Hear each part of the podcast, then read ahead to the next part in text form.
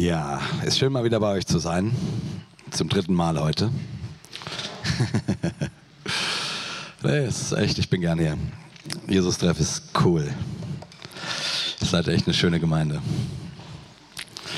So, liebe Leute. Ja, der Petrus, äh, der Petrus, genau um den geht es heute. Und äh, der Predigtext, ähm, der steht am Ende des Matthäusevangeliums, Matthäus 26. Und ähm, genau, die Situation ist folgende. Jesus wurde gerade verhaftet und Petrus ist ihm gefolgt. Und während Jesus ähm, verhört wird vor dem Hohepriester, spielt sich folgende Situation ab, die er sicherlich nicht zum ersten Mal hört. Petrus aber saß draußen im Hof. Da trat eine Magd zu ihm und sprach, und du warst auch mit dem Jesus aus Galiläa. Er leugnete aber vor ihnen allen und sprach, ich weiß nicht, was du sagst. Als er aber hinausging in die Torhalle, sah ihn eine andere und sprach zu denen, die da waren, dieser war auch mit dem Jesus von Nazareth. Und er leugnete abermals und schwor dazu, ich kenne den Menschen nicht. Und nach einer kleinen Weile traten hinzu, die da standen und sprachen zu Petrus, wahrhaftig, du bist auch einer von denen, denn deine Sprache verrät dich. Da fing er an, sich zu verfluchen und zu schwören, ich kenne den Menschen nicht. Und alsbald krähte der Hahn. Da dachte Petrus an das Wort, das Jesus zu ihm gesagt hatte. Ehe der Hahn kräht, wirst du mich dreimal verleugnen. Und er ging hinaus und weinte bitterlich. Ja, ich finde das ganz fantastisch, dass ihr euch in dieser Predigtreihe mit einem der bekanntesten Freunde von Jesus beschäftigt. Petrus ist wahrlich mehr als nur ein oder zwei Blicke wert. Und heute darf ich mir die berühmteste Geschichte vornehmen, die von diesem Jünger erzählt wird. Ihr glaubt gar nicht, wie geil ich das finde. Der Augenblick im Leben von Petrus, in den wir hier reinzoomen, ist eine der dunkelsten Szenen seines Lebens. Kein Moment, an den man irgendwo gerne erinnert wird. Bezeichnend ist ja, dass die Bibel den Schwächen ihrer Helden immens viel Raum einräumt. Es ist auffällig, dass sie sich beharrlich weigert, Falten glatt zu bügeln, Sünden zu verschweigen, irgendwelche Schwarz-Weiß-Abziehbilder zu verkaufen, die das Leben auf einen Fünf-Punkte-Plan zum Erfolg reduzieren. Es ist genau andersrum. Die Bibel bekennt sich zur ganzen Pappenheimerschaft ihrer Pappenheimer.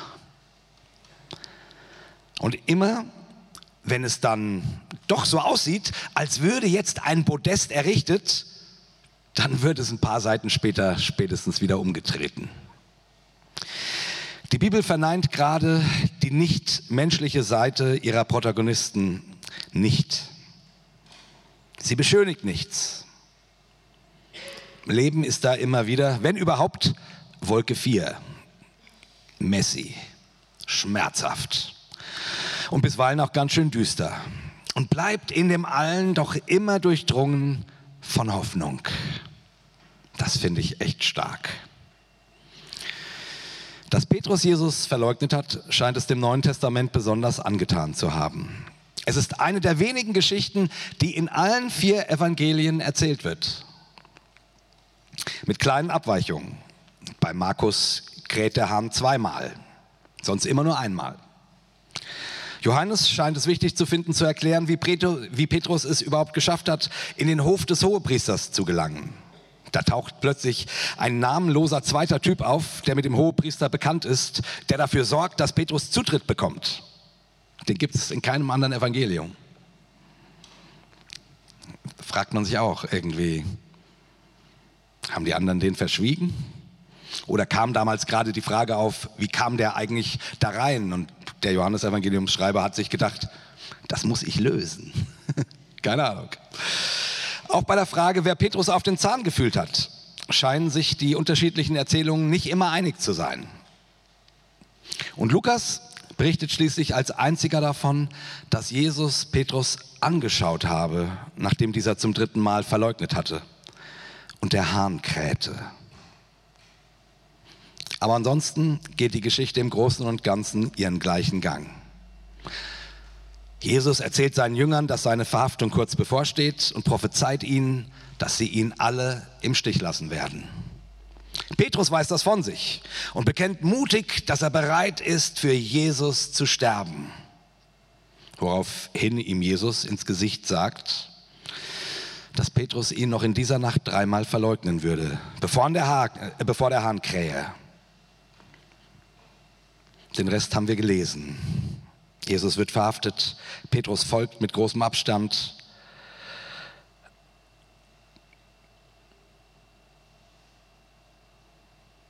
Und dann geschieht genau das, was Jesus vorher gesagt hat. Dreimal verleugnen. Und beim dritten Mal schwört er sogar und verflucht sich, der Petrus. Und dann kräht der Hahn und Petrus weint bitterlich. Es ist mit Sicherheit, dieses ist Sicherheit mit einer, ja. diese Geschichte ist mit Sicherheit eine der bekanntesten des Neuen Testamentes. Und klar, Petrus ist ja auch nicht irgendwer. Jesus hatte zwölf Jünger. Wie viele kannst du davon mit Namen nennen? Wenn ich gut drauf bin, kriege ich vielleicht sechs oder sieben zusammen, ohne nachzusehen. Aber Petrus, Petrus kennt jeder. Ich bin sicher, wenn du hier in Stuttgart in die Fußgängerzone gehst und Menschen nach Pfingsten fragst, wissen die nicht mehr genau, worum es dabei geht. Aber dass Petrus einer der Jünger von Jesus war, das weiß wahrscheinlich sogar der entkirchlichste Heide, den man sich vorstellen kann. Petrus kennt jeder. Einer der ersten Jünger von, von Jesus und später eine der Galionsfiguren der nachösterlichen jungen Kirche. Und ich bin mir sicher, wenn ich jetzt fragen würde, wie, welche Geschichten über Petrus fallen euch ein? Da kämen dann die und die und die. Aber auch wenn wir das, das nicht unser Thema wäre heute, ich bin mir ganz sicher, bei jedem von euch käme die Versuchung, ach Quatsch, die Verleugnung. Es ist schon spät, ich habe schon zweimal gepredigt heute. Die Verleugnungsgeschichte wäre auf jeden Fall dabei. Die kennt man. Und das ist ja schon irgendwie seltsam, oder? Es ist ein bisschen so, als würde herauskommen, dass Frau Merkel kurz vor ihrer Wahl zur Bundeskanzlerin mit dem russischen Botschafter ins Bett gegangen sei. Das willst du dir gar nicht vorstellen, ich mir auch nicht. Ja? Aber, aber du kannst dir sicher sein, dass wenn so etwas geschehen wäre, die Union alles dafür tun würde, um zu verhindern, dass es rauskommt. Jede Partei würde so handeln. Schaden begrenzen, Unschmeichelhaftes unter den Teppich kehren, leugnen, aussitzen, so tun, als sei nichts passiert. Man schützt seine Galionsfiguren. Die gerade erst entstandene Christenheit macht es genau andersrum. Sie nimmt den Moment der größten Schwäche ihres Starpredigers und posaunt ihn in die ganze Welt hinaus. Sie stellt sicher, dass es niemanden gibt, der die Verkündigung von Jesus hört, der nicht weiß, was für eine Niete dieser Petrus ist. Und das ist doch irgendwie faszinierend, oder? Und dass die Geschichte viermal im Neuen Testament verewigt wird, reicht anscheinend immer noch nicht. Zusätzlich hat man auch noch auf so gut wie jede Kirche einen Wetterhahn gestellt, um uns an diesen wetterwendischen Moment im Leben von Petrus zu erinnern. Daran, dass ein Hahn gekräht hat und dieser Typ bitterlich weinen musste.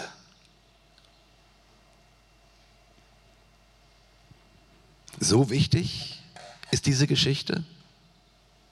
So wichtig ist sie. Und warum? Weil sie mehr ist als eine historische Begebenheit. Hier wird etwas erzählt, was grundsätzliche Bedeutung hat. Du bist Petrus. Ich bin Petrus. Seine Geschichte ist die Blaupause unserer eigenen spirituellen Reise. In seinem Scheitern steckt ein Geheimnis, das uns alle verwandeln kann. Davon bin ich überzeugt. Und ich glaube, deshalb ist diese Geschichte so prominent.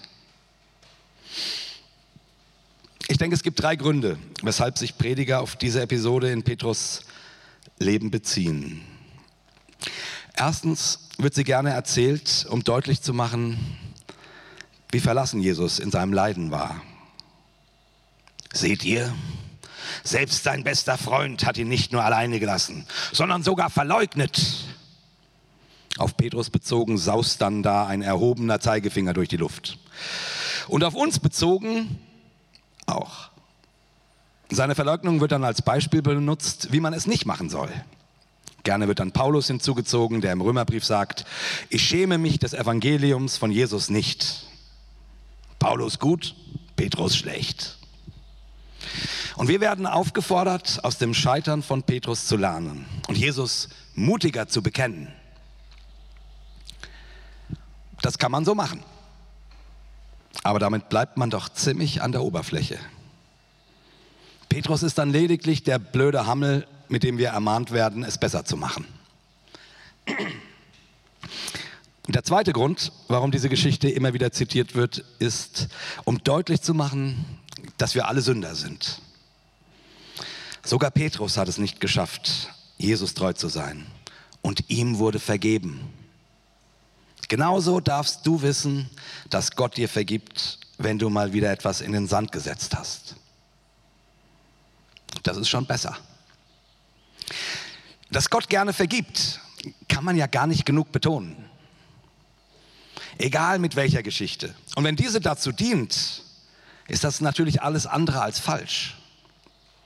Und immerhin benutzt man den armen Petrus nicht bloß, um anderen ein schlechtes Gewissen zu machen.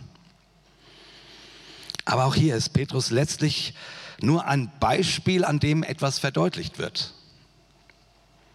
Diesmal nicht als Ermahnung, sondern als Ermutigung.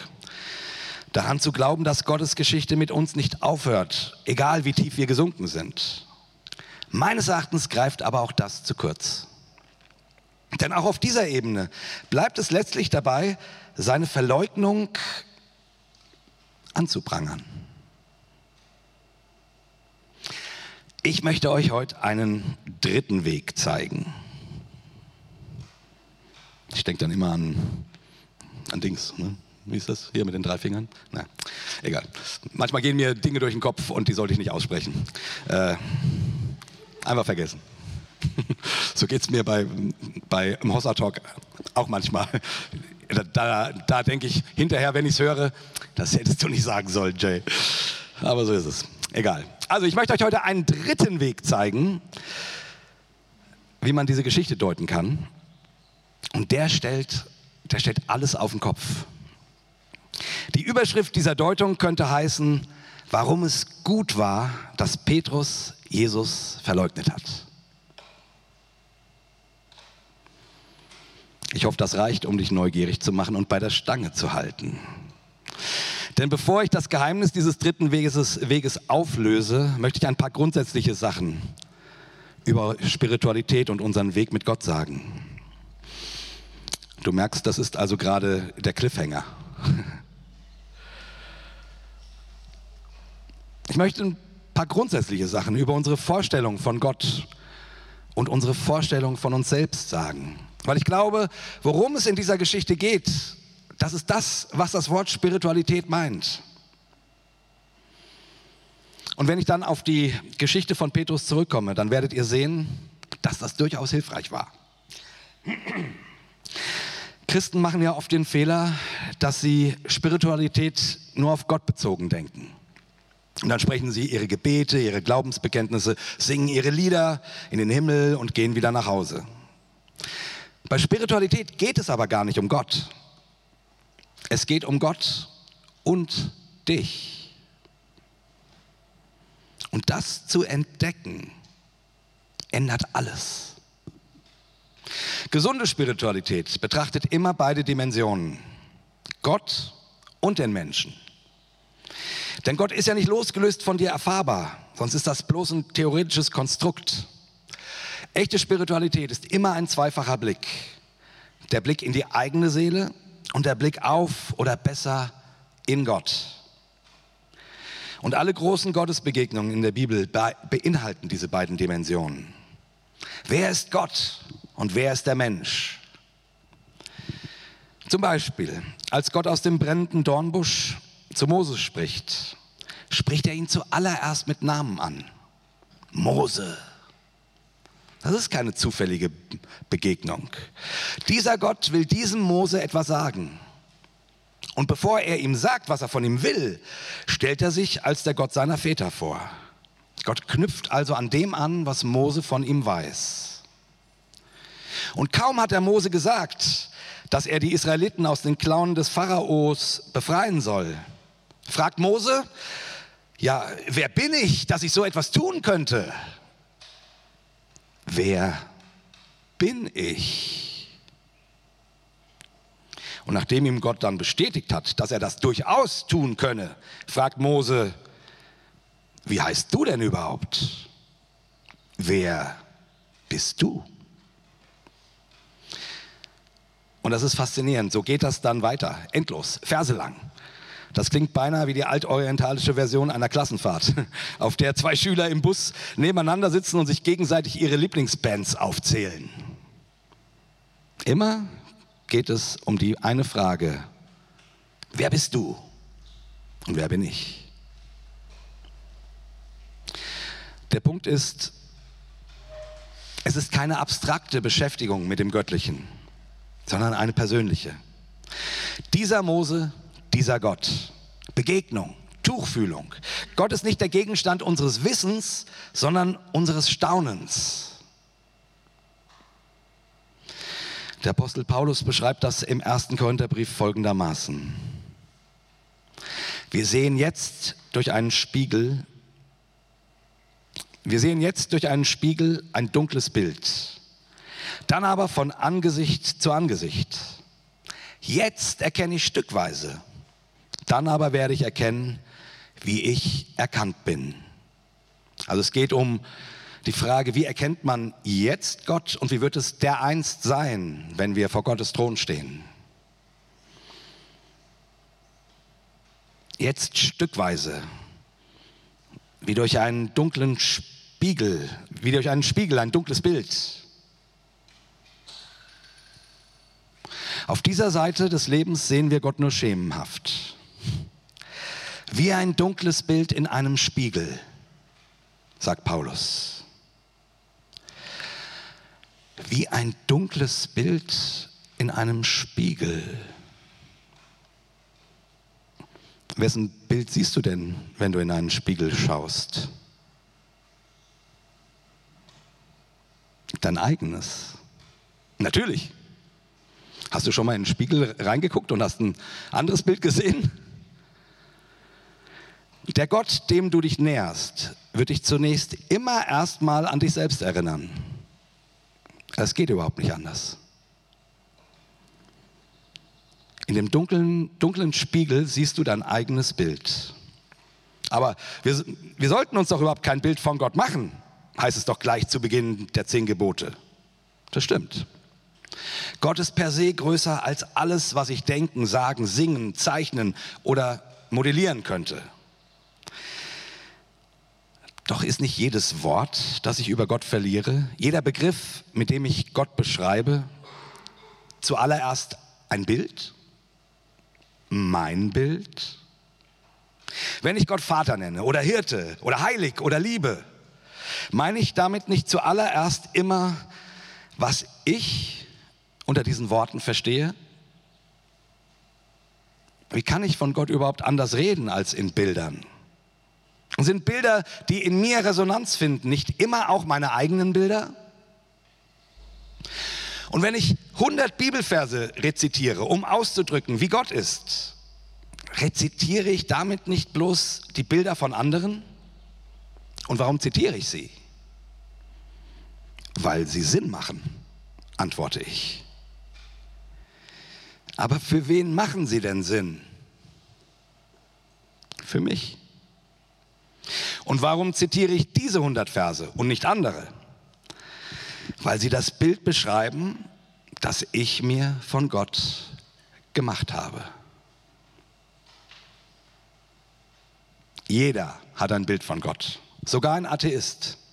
Niemand hat das erste Gebot ungebrochen gelassen. Es ist unmöglich, es nicht zu brechen. Vermutlich wurde es deswegen gegeben. Nicht um uns davon abzuhalten, Gott in und durch unsere Bilder auszudrücken, sondern um uns darauf hinzuweisen, dass wir es tun. Jeder hat ein Bild von Gott. Und seien wir ehrlich, in der Regel sieht er aus wie wir selbst. Er mag, was wir mögen und hasst die, die wir hassen. Er beschäftigt sich mit dem, was uns beschäftigt und wird zornig über das, was uns zornig macht. Sieht gnädig über das hinweg, worüber wir hinwegsehen würden und verurteilt, was wir verurteilen. Zunächst einmal ist unser Gott nicht viel mehr als eine etwas größere Version unseres Selbst. Meistens hat er sogar die gleichen Neurosen. Sind wir Erbsenzähler? Ist er auch einer. Sind wir jähzornig? Dann kannst du dir sicher sein, dass er es auch ist. Und dass das nicht gerade unproblematisch ist, sehen wir nicht nur jeden Tag im Fernsehen, sondern wenn wir ehrlich sind, auch in unserem eigenen Leben. Das stößt an seine Grenzen. Und dann hauen wir uns mit der Bibel die Köpfe ein. Wer den wirklich wahreren, echteren Gott kennt.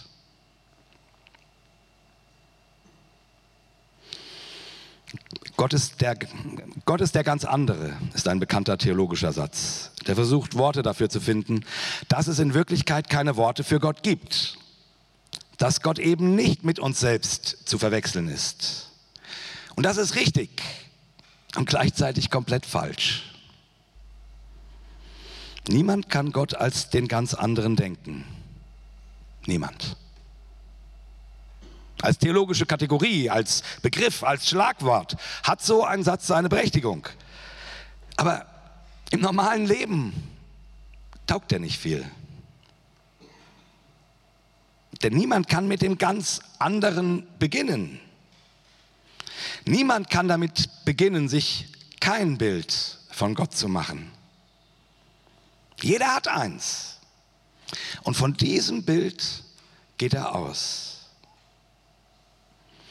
Und wenn Paulus schreibt, dass wir Gott nicht anders erkennen können als wie in einem dunklen Spiegel, dann spricht er diese Erfahrung an. Niemand kann Gott getrennt von sich denken. Wer auf Gott hinweist, zeigt immer auf sein eigenes Spiegelbild. Mit dem Hinweis, dass es ein verdunkeltes Spiegelbild ist, ein gebrochenes, erklärt Paulus, dass, wir dass wir nicht den Fehler machen sollten, unser Bild von Gott tatsächlich für Gott zu halten. Und Spiritualität ist der Prozess, das klarer zu kriegen, den Spiegel zu polieren, Stück um Stück, Jahr für Jahr, Begegnung um Begegnung. Thomas Merton sagte mal den Satz, wenn dein Ich von vor fünf Jahren dein heutiges Ich nicht für einen Ketzer halten würde, dann bist du geistlich nicht gewachsen. Ich sage es nochmal, weil es so schön ist. Wenn dein Ich von vor fünf Jahren dein heutiges Ich nicht für einen Ketzer halten würde, dann bist du geistlich nicht gewachsen. Das ist kühn und ganz schön frech, nicht wahr? Aber ehrlich gesagt, glaube ich, da ist was dran. Da ist was dran. Jesus nachfolgen, Gott immer ein Stück klarer sehen und uns selbst auch. Den Spiegel polieren, Stück um Stück. Jahr für Jahr, Begegnung um Begegnung, Verleugnung um Verleugnung. Und damit sind wir zurück bei Petrus. Als er Jesus verleugnet hat, ist etwas Seltsames passiert. Vordergründig hat er seinen Freund im Stich gelassen. Hintergründig wurde sein Spiegel poliert.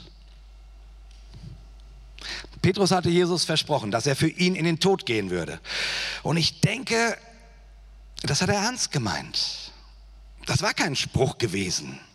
Er war seit drei Jahren mit ihm unterwegs. Er liebte ihn. Petrus glaubte tatsächlich, dass, dass er bereit sei, für Jesus zu sterben.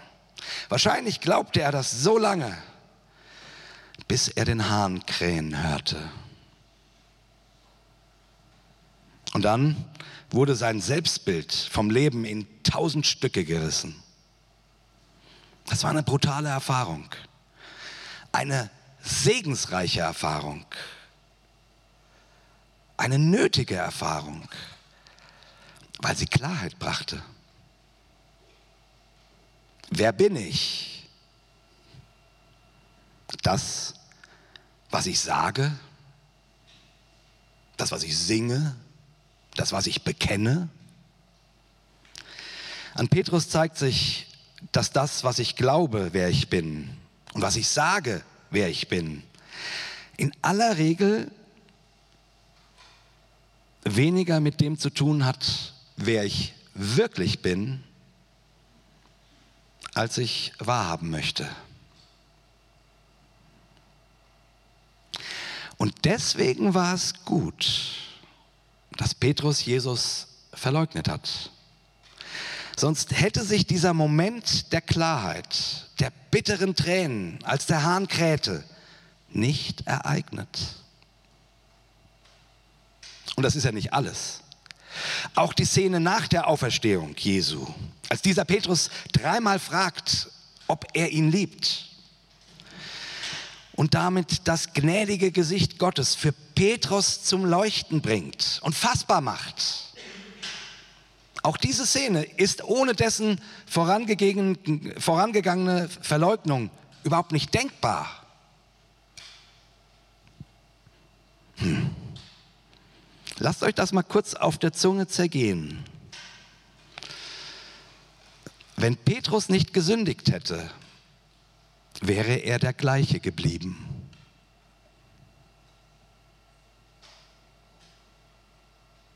Wer bin ich? Wer ist Gott? Bin ich das, was ich tue? Das sagt man ja so. Wer du bist, erkennt man nicht an dem, was du sagst, sondern an dem, was du tust. Im Fall von Petrus und auch in unserem eigenen, wenn wir ehrlich sind, wäre das ein vernichtendes Urteil. Sprücheklopfer, Verleugner, feige Sau. Punkt. Das bist du, Petrus. Das Urteil ist gefällt. Die Gnade sieht mehr. Gnade sieht immer mehr in, in Menschen als das, was sie sagen oder tun. Gott sieht immer mehr in uns. Um diese Erfahrung geht es in der Geschichte von Petrus. Der Spiegel wird poliert. Wer ich bin? Ich bin das, was Gott in mir sieht. Das ist die einzige Antwort, die einem nicht zwischen den Fingern zerrinnt. Auch das veranschaulicht Petrus so schön. Gleich zu Anfang, am Anfang des Johannesevangeliums. Beim ersten Mal, als Jesus ihm begegnet, sagt dieser zu ihm, du bist Simon, der Sohn des Johannes, du sollst Kephas heißen. Und das ist ein bisschen verwirrend, wenn man sich nicht so biblisch auskennt. Denn Petrus hieß eigentlich nicht wirklich Petrus, sondern Simon. Also seine Eltern haben ihn Simon genannt. Und Jesus gibt ihm hier am Anfang des Johannesevangeliums den Beinamen Kephas. Das ist aramäisch und bedeutet Felsen. Und Petrus ist die griechische Form davon. Im Neuen Testament wird er mal Kephas und mal Petrus genannt. Aber gemeint ist dasselbe. Das ist das Gleiche, nur andere Sprache. Aber wichtig vor allen Dingen ist die Bedeutung. Felsen. Felsen, sagt Jesus zu diesem Simon. Da ist also dieser Simon, den wir durch alle Evangelien hindurch als geradezu manische Stimmungsschwankung in Person erleben. Ein Sprücheklopfer par excellence. Jemand, der glaubt, er würde für Jesus sterben gehen und ihn dann stehenden Fußes verleugnet. Aber Jesus sieht mehr in ihm. Er hält ihn für einen Petrus, für einen Felsen. In den Evangelien wird er dann meist auch mit dem Doppelnamen genannt. Simon Petrus. Aber Jesus spricht ihn interessanterweise fast immer nur mit Simon an. Das finde ich irgendwie cool. Ich deute, ich deute das so. Simon Petrus ist das Bild dafür, dass Gott uns als die nimmt, die wir gerade sind. Simon. Und das ist völlig okay. Wir dürfen Simon sein. Mit unpoliertem Spiegel, mit Schrammen, Schwankungen und all dem, was wir so von uns denken und gar nicht wirklich sind. Da ist nur Liebe. Simon, ein Geliebter Gottes. Gott mag uns, weil er uns mag. Nicht, weil wir so oder so sind. Gott mag uns tatsächlich, weil er uns mag. Und gleichzeitig sieht Gott unser tatsächliches Ich. Das, was nur die Gnade sieht. Petrus, ein Fels. Und der Doppelname Simon Petrus verdeutlicht, verdeutlicht, dass es hier eben kein Entweder-Oder gibt, sondern beides gleichzeitig. Und das finde ich cool. Die Bibel hält das auch durch. Wenn ich mich richtig erinnere, sogar bis in den, in den Petrusbrief. Simon Petrus.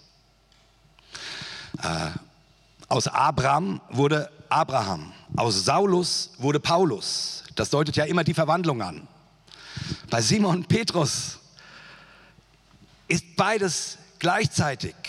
Deswegen halte ich diesen Typen für so wichtig, weil der abbildet, was wir alle erleben. Wir sind Simon und wir sind Petrus.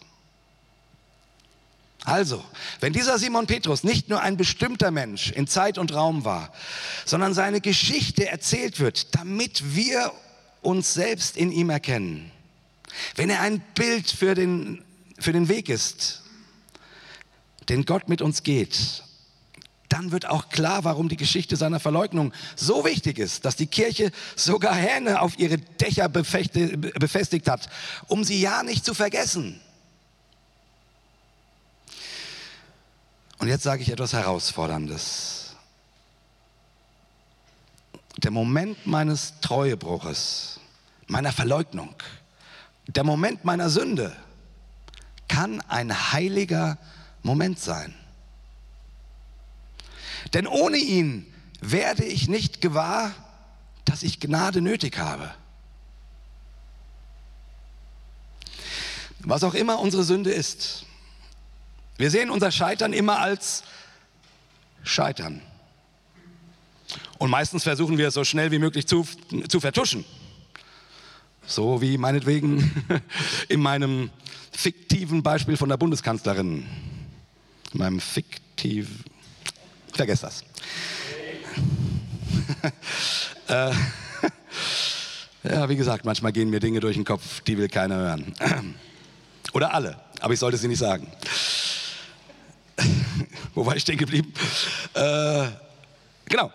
Also, unser Scheitern Meistens vertuschen wir es so schnell, meistens versuchen wir es so schnell wie möglich zu vertuschen. zu vergessen oder ungeschehen zu machen.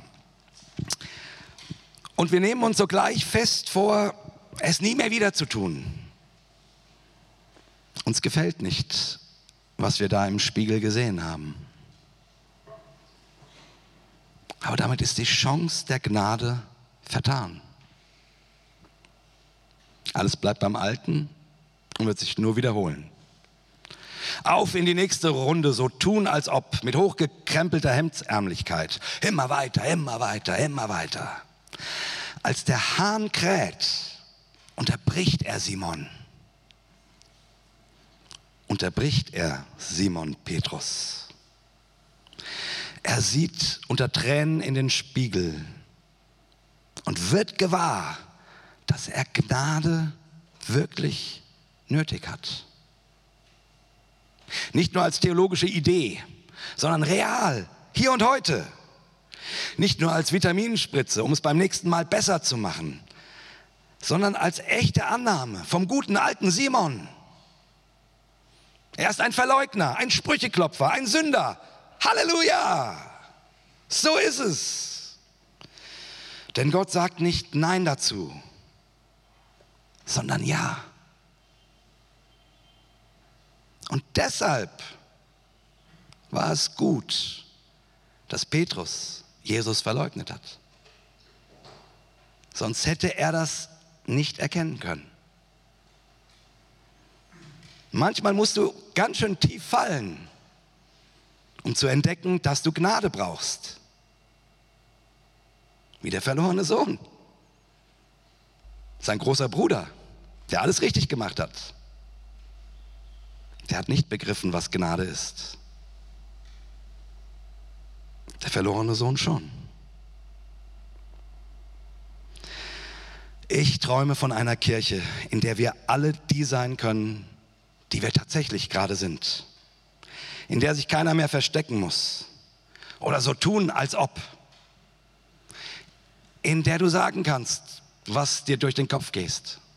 In der du als keine Ahnung, Geschiedener kommen kannst, als jemand, der, was weiß ich, der schwul ist, der äh, seine Steuer betrogen hat, der so wie du bist. Oder all das, was dir jetzt durch den Kopf geht.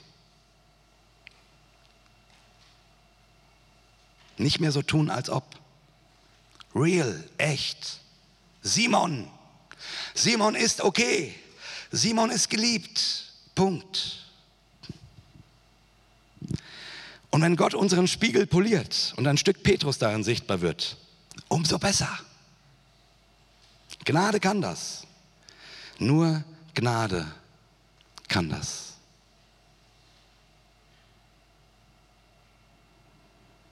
Wer Gnade erlebt und zulässt, der kann die eigenen Schwächen feiern, weil er weiß, dass er das Leben nicht alleine stemmen muss.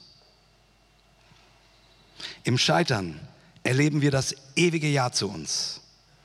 Hier können wir auch zu uns selber Ja sagen. Und bitte, bitte, bitte auch zueinander. Danke fürs Zuhören. Amen.